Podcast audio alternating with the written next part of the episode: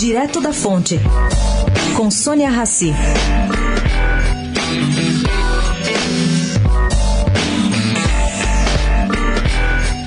A intenção de Paulo Guedes na diminuição de ministérios no governo Bolsonaro é a de desinflar a máquina pública, dando maior eficiência ao sistema. A concentração de poder, pelo que se apurou, é relativa, pois a estrutura será enxuta e as secretarias terão poder e autonomia. Mas quais são os critérios que estão sendo usados por Guedes na escolha de nomes técnicos que vão permanecer? Simples. Qualidade do trabalho já realizado até agora e real motivação para trabalhar sob nova administração.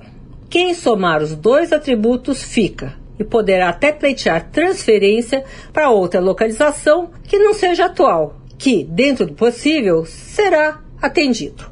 Sônia Raci, direto da fonte, para a Rádio Eldorado.